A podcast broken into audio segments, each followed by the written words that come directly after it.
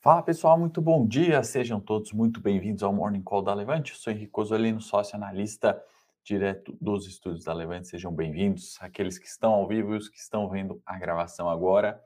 Bom, pessoal, título impactante, né? Vamos falar um pouco sobre China, né? Uma questão importante. Temos também União Europeia e inflação nos Estados Unidos, né? Alguns dos temas aí que a gente tem que falar, além dos balanços, né? Temporada de balanço que está a todo o vapor, né? Também tem Petrobras e Vale, então pontos importantes, não é balanço ainda, mas são relatórios de produção. Sejam aí muito bem-vindos, André, apenas negócio, Ricardo, Meli, Maurício, todos que estão sempre aí nos acompanhando. Vamos passar os mercados aqui enquanto o pessoal vai entrando, né? Índice Xangai fechou em leve alta de 0,17, índice Nikkei do Japão eh, também em alta de 0,42, fechamento de ontem, Eurostock subindo 0,19, né?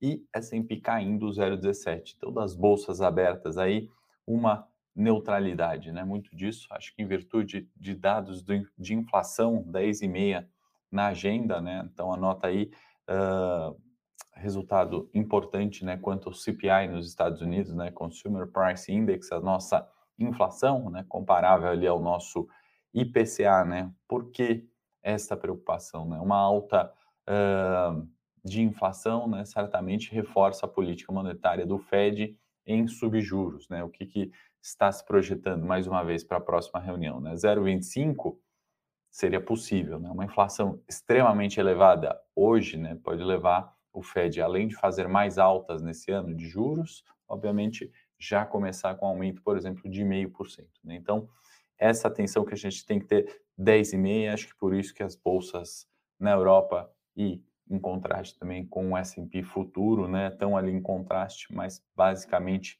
no 0 a 0, né, muita cautela aí até as 10h30 da manhã.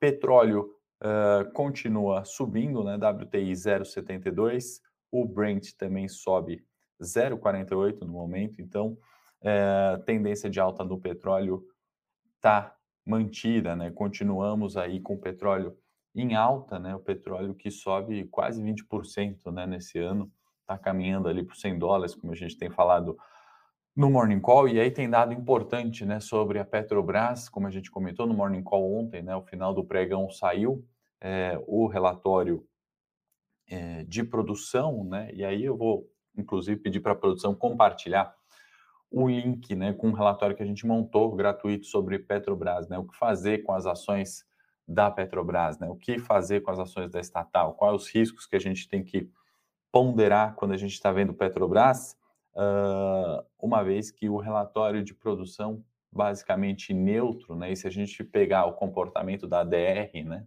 a, a ação da Petrobras negociada nos Estados Unidos, uma vez que nosso mercado está fechado aqui, reação bastante neutra, né? Então, assim, acho que a preocupação desse dado, né, certamente não, não, não, não, não me parece ser o principal fator para a gente ficar preocupado com o Ibovespa hoje, né?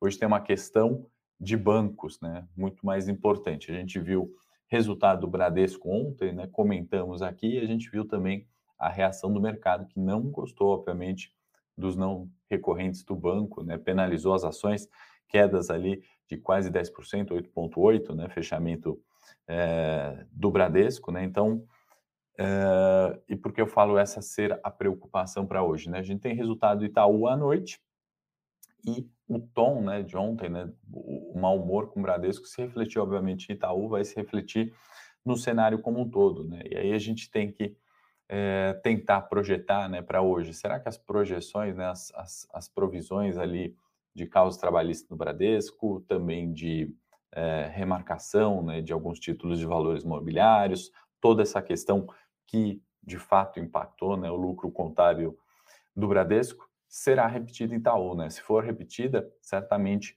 o mau humor prevalece, né? E a gente está falando de um setor extremamente importante de peso no Ibovespa, né? Então, junto com os bancos, Petrobras e Vale, né? A gente pode colocar aí certamente aproximadamente 40% do índice Ibovespa. Então, bastante atenção, resultado do Itaú, né? Já estamos antecipando a agenda aqui, né? Tá nos, nos comentários, porque tem muita relação com o dia de hoje, né?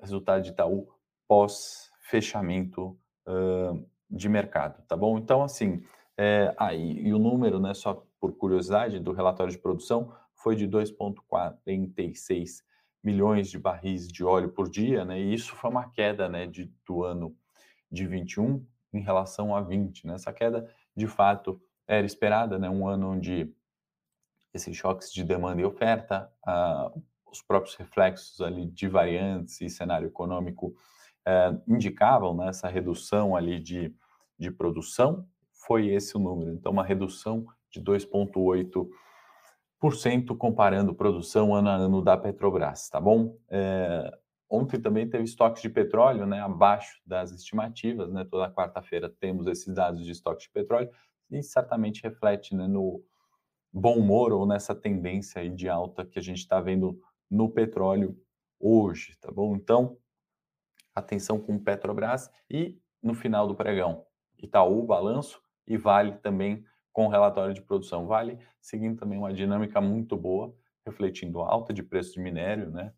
E reabertura agora da China, a gente já vai chegar lá. Só para concluir a agenda, né? Então, além do relatório de produção e inflação que a gente já falou, tem também nos Estados Unidos pedidos de auxílio, desemprego e balanços importantes, né? Coca-Cola, PepsiCo e Twitter, né? PepsiCo, que inclusive é, na abertura aqui do Morning Call vi que tinha acabado de sair o resultado, me parece que veio muito bom, né? superou as expectativas, ajuda aí o bom humor é, de mercado na data de hoje, né? Europa, né, que a gente falou, então, cenário dos Estados Unidos é esse, local é esse, né? Só somar um detalhe no cenário local.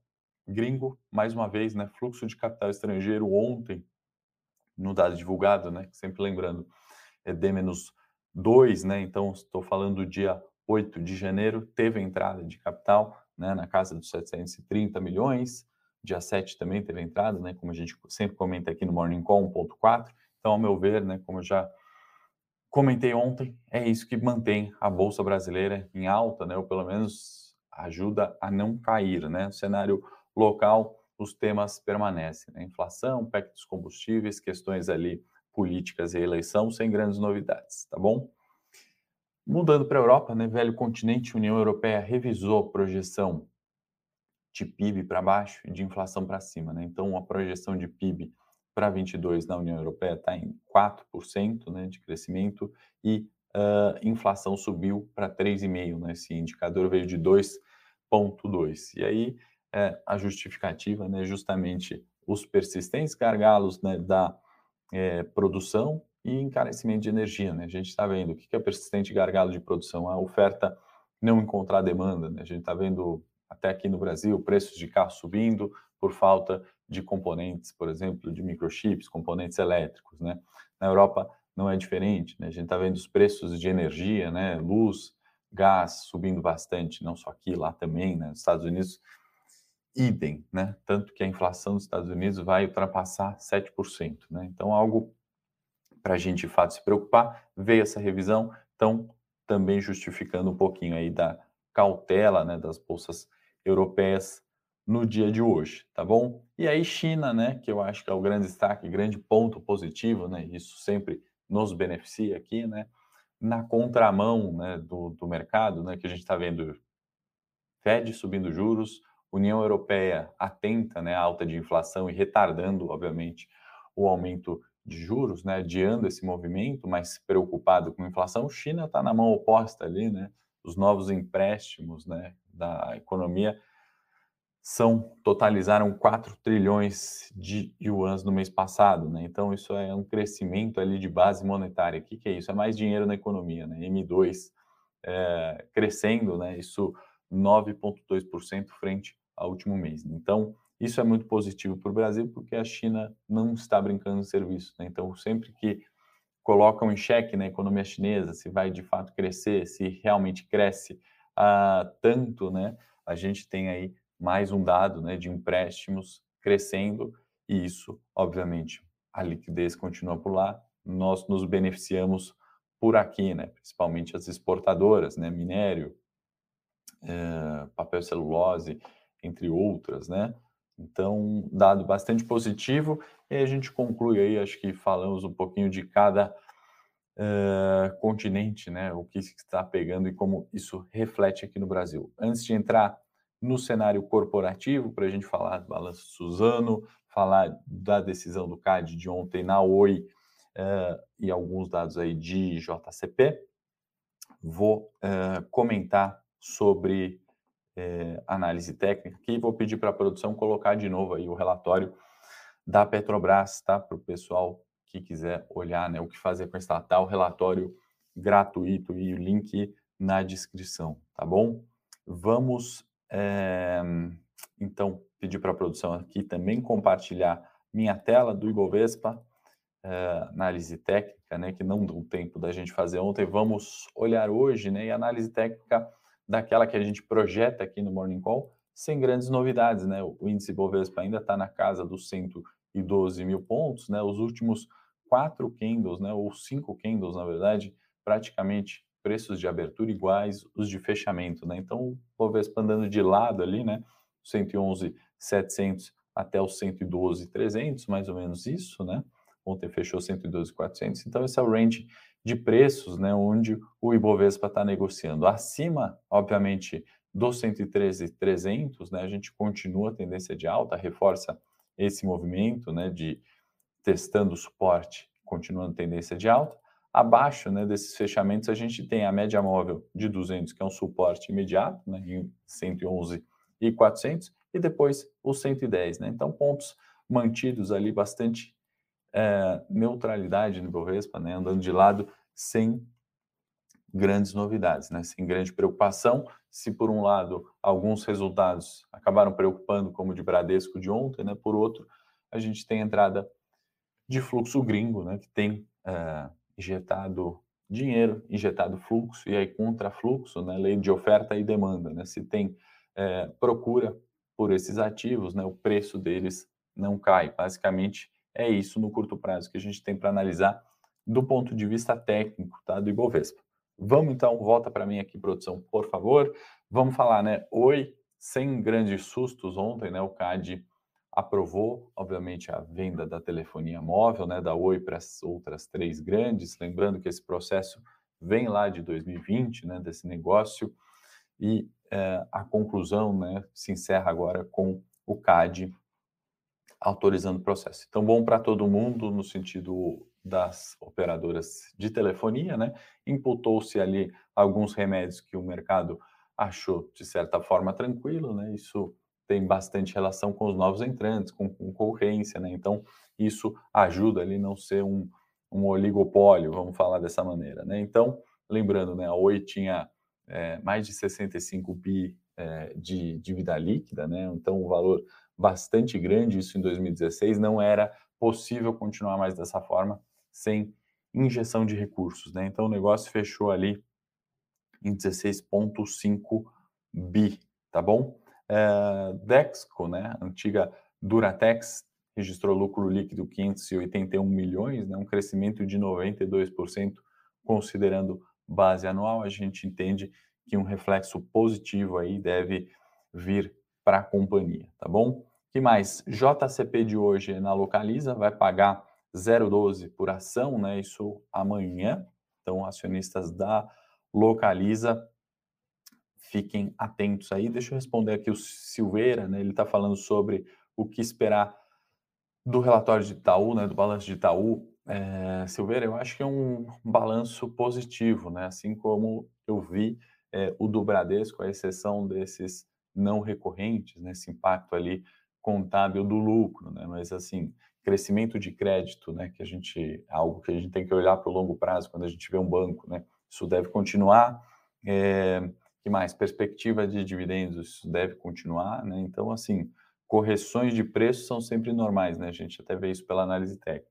Mas não vindo surpresas, não vindo não recorrentes tão altos assim, eu acho que é um bom resultado, tá?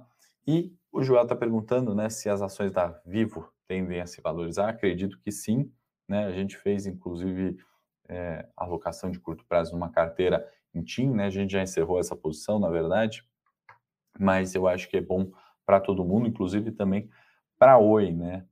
Uh, respondendo aqui o Joel. E é, último balanço aqui para a gente falar, Suzano, né? E aí a gente conclui o morning.